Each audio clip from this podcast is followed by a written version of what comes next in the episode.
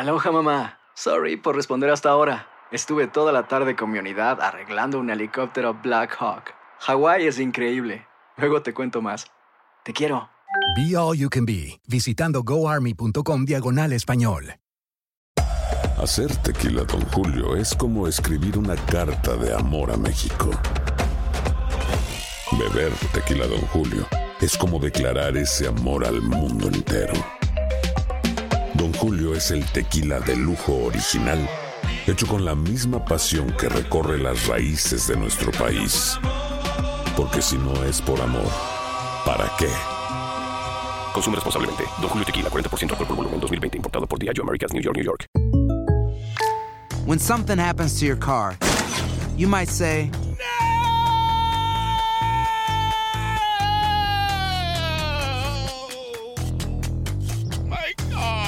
but what you really need to say is something that can actually help. Like a good neighbor, State Farm is there. And just like that, State Farm is there to help you file your claim right on the State Farm mobile app. So just remember, like a good neighbor, State Farm is there. State Farm, Bloomington, Illinois. Boost Mobile tiene una gran oferta para que aproveches tu reembolso de impuestos al máximo y te mantengas conectado. Al cambiarte a Boost, recibe un 50% de descuento en tu primer mes de datos ilimitados. O, con un plan ilimitado de 40 dólares, llévate un Samsung Galaxy A15 5G por $39.99. Obtén los mejores teléfonos en las redes 5G más grandes del país. Con Boost Mobile, cambiarse es fácil. Solo visita boostmobile.com. Boost Mobile, sin miedo al éxito. Para clientes nuevos y solamente en línea, requiere AroPay. 50% de descuento en el primer mes requiere un plan de 25 dólares al mes. Aplican otras restricciones. Visita boostmobile.com para detalles. Interested in starting your own podcast?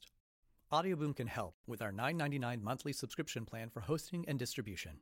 You'll get 200 minutes of recording time per episode, a branded homepage on the Audioboom platform, embeddable players for web and social media, advanced analytics, and so much more.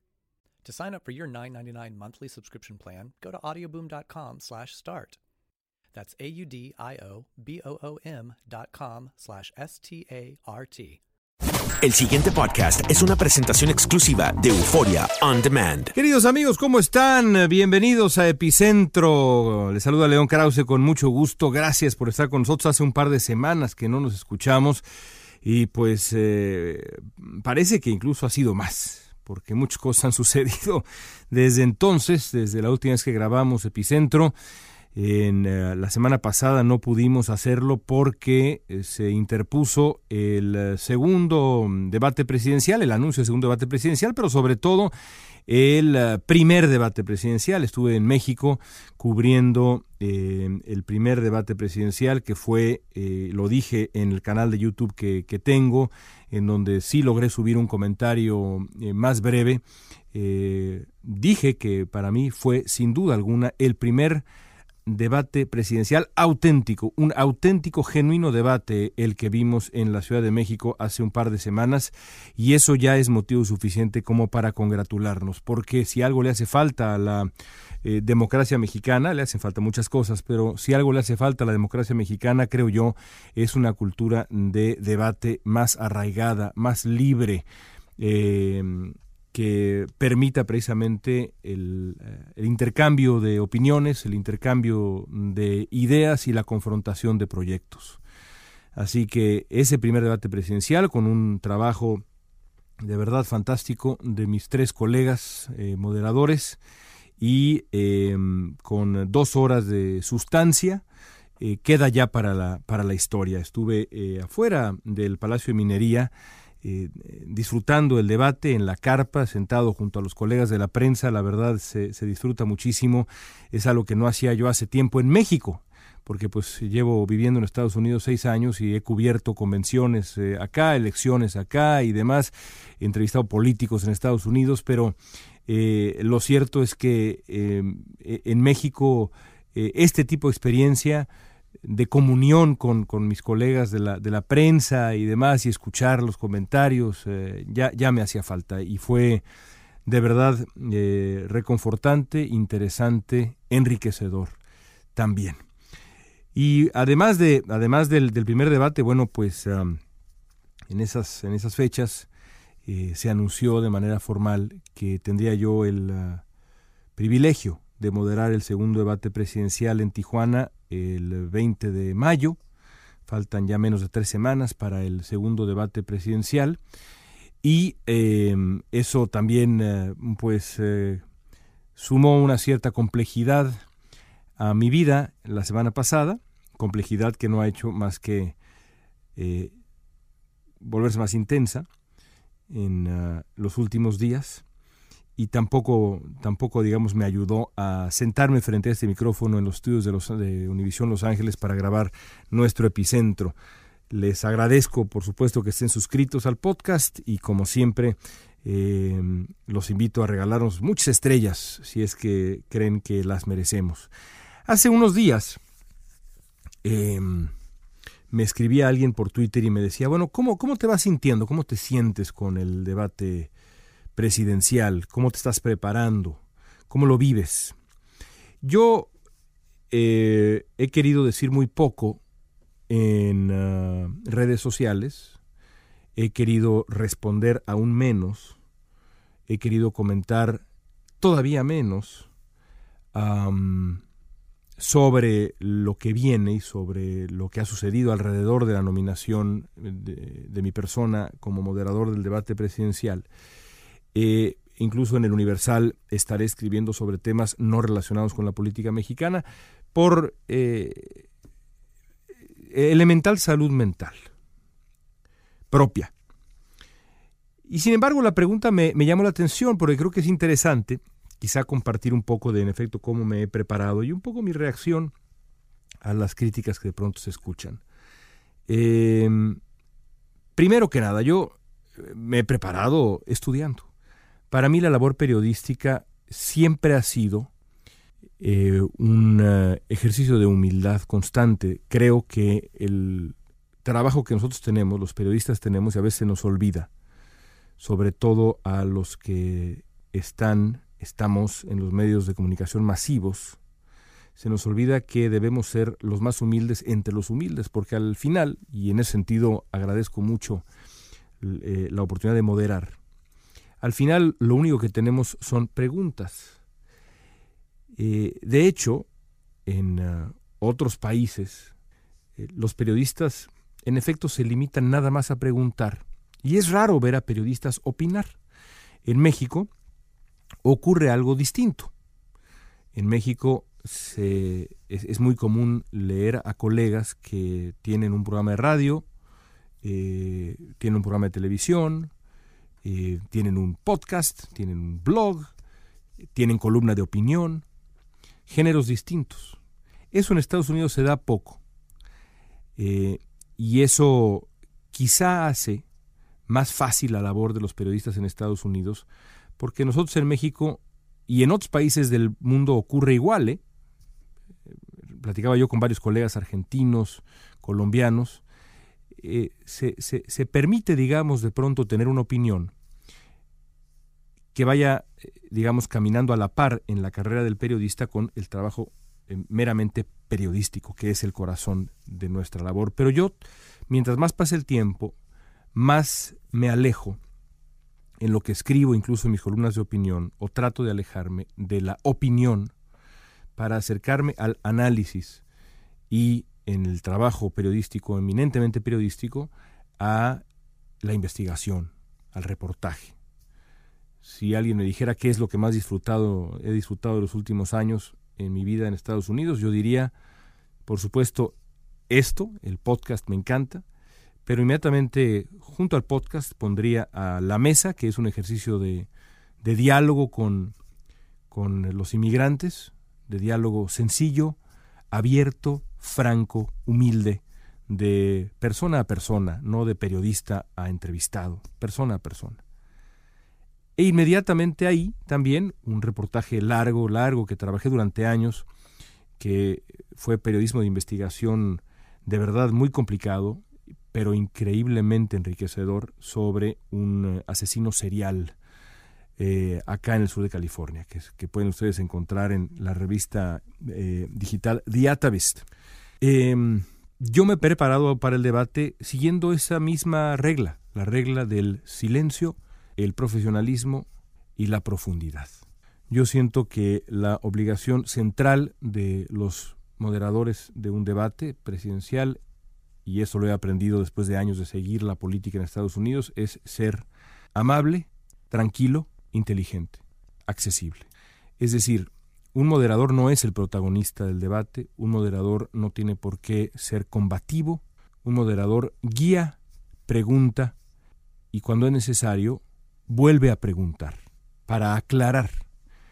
Esa es mi intención en esta ocasión, porque un moderador no es lo mismo que un periodista que entrevista.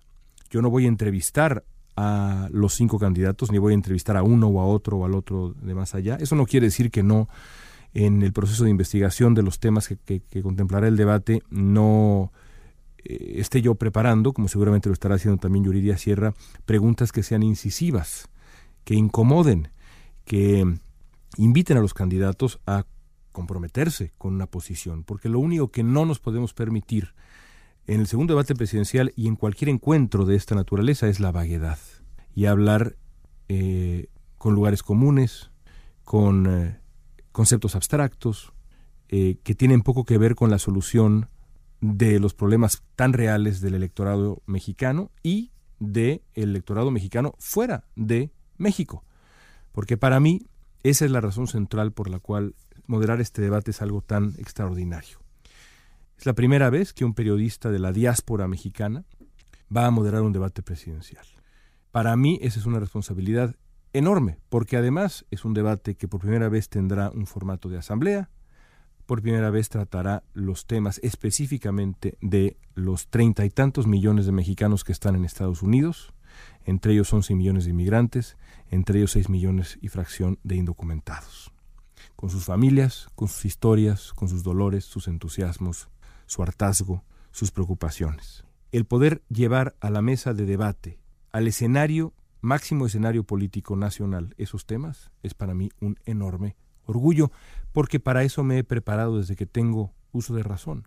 Yo opté por la vocación periodística hace muchos años y opté específicamente por el estudio de la migración y más que por el estudio, por la narración de los migrantes, de la vida de los migrantes, desde hace ya un muy buen tiempo.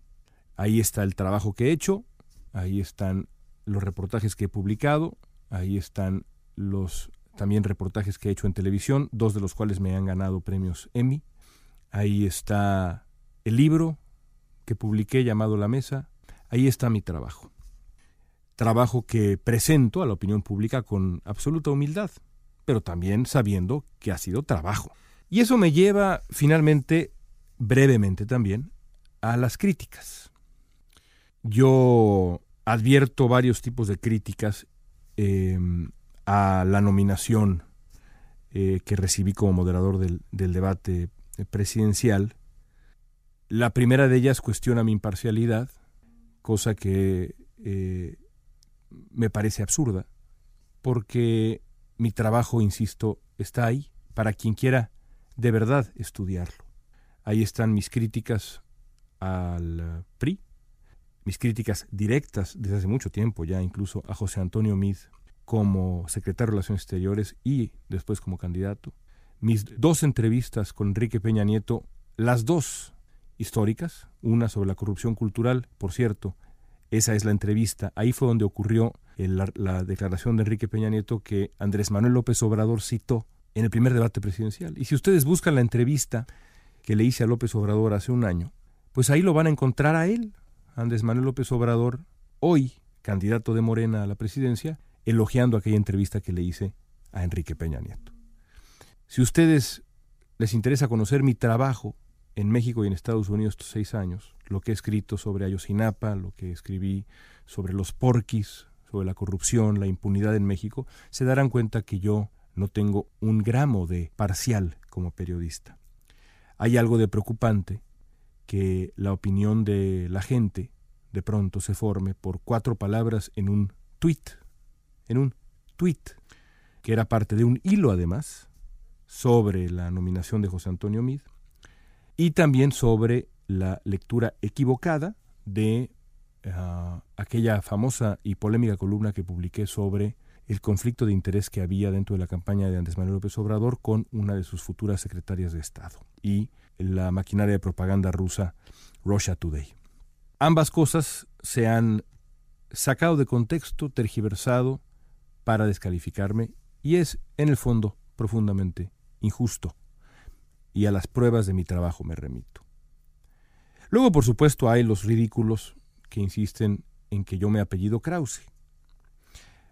Ante eso, mi respuesta es que yo me llamo León. Mi padre es quien es, mi madre es quien es, los quiero, los respeto profundamente, pero yo me llamo León Krause.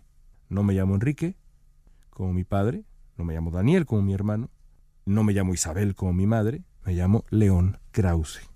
Y por último, está aquellos que se preguntaban por qué moderaría yo el debate. Y a eso respondo de nuevo con lo que ya les platiqué y con lo que ustedes, si es que escuchan Epicentro desde hace tanto tiempo, saben de mí. Mi pasión auténtica, y lo digo así porque es verdad, mi pasión auténtica, mi devoción periodística por la comunidad inmigrante y mexicana en Estados Unidos. Si quieren conocer un poco más de mi trabajo al respecto, los invito a escuchar el podcast La Mesa, aquí mismo en las plataformas de Univisión, o a comprar el libro que hice, perdón que les diga comprar el libro, pues ni modo, ¿qué, qué otra manera tengo yo de hacerla? Que conozcan los, los textos que escribí al respecto. Así que, en suma, yo agradezco las críticas, no agradezco las calumnias, ni, las, ni los intentos de descalificación, sobre todo los de colegas que deberían saber ver más allá de las pasiones del momento para analizar la trayectoria de un colega suyo.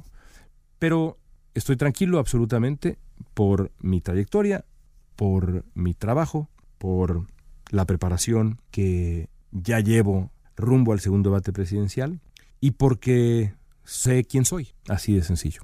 Y eso me deja profundamente tranquilo y preparado para el 20 de mayo. No volveré a hablar del tema de aquí a entonces, tampoco es tanto tiempo, ¿verdad? El próximo epicentro será de alguna otra cosa. Pero me da gusto aprovechar esa pregunta que me hicieron para poner los puntos sobre las IES y eh, dejar en claro lo que he dejado en claro.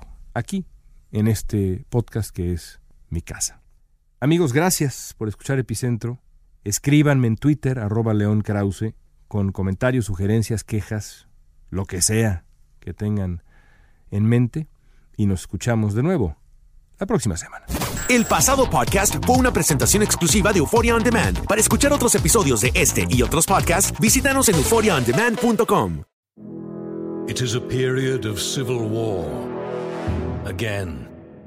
Rebel emissary Plek Dexeter and his crew travel the farthest reaches of the galaxy to explore astounding new worlds and meet weird bug creatures and stuff. This is Mission to Zix. Mission to Zix, an improvised science fiction podcast. That's Zix, C-Y-X-X. New episodes every Wednesday. Aloha mamá, ¿dónde andas? Seguro de compras. Tengo mucho que contarte. Hawái es increíble. He estado de un lado a otro con mi unidad. Todos son súper talentosos. Ya reparamos otro helicóptero Blackhawk y oficialmente formamos nuestro equipo de fútbol. Para la próxima te cuento cómo voy con el surf y me cuentas qué te pareció el podcast que te compartí, ¿ok? Te quiero mucho. Be All You Can Be, visitando goarmy.com diagonal español. Hay gente a la que le encanta el McCrispy y hay gente que nunca ha probado el McCrispy. Pero todavía no conocemos a nadie que lo haya probado y no le guste. Para pa pa pa. La venta para amigos y familiares de JCPenney está de vuelta. Desde el lunes ahorra 30% extra en artículos por toda la tienda. Esos son ahorros adicionales por encima de nuestros precios bajos. Dile a tus amigos, ven con tu familia y ahorren en grande. No olvides, ya se acerca el Día de las Madres. Y tenemos todo lo que mamá quiere: joyería, belleza, salón y tarjetas de regalo. JCPenney, vale la pena. Cupón válido del 29 de abril al 5 de mayo en selección de estilos. Aplican exclusiones. Detalles en la tienda jcp.com. Boost Mobile tiene una gran oferta para que aproveches tu reembolso de impuestos al máximo y te mantengas conectado. Al cambiarte a Boost, recibe un 50% de descuento en tu primer mes de datos ilimitados. O, con un plan ilimitado de 40 dólares, llévate un Samsung Galaxy A15 5G por $39.99. Obtén los mejores teléfonos en las redes 5G más grandes del país. Con Boost Mobile, cambiarse es fácil. Solo visita boostmobile.com. Boost Mobile, sin miedo al éxito. Para clientes nuevos y solamente en línea, requiere AroPay. 50% de descuento en el primer mes requiere un plan de 25 dólares al mes. Aplican otras restricciones. Visita boostmobile.com para detalles.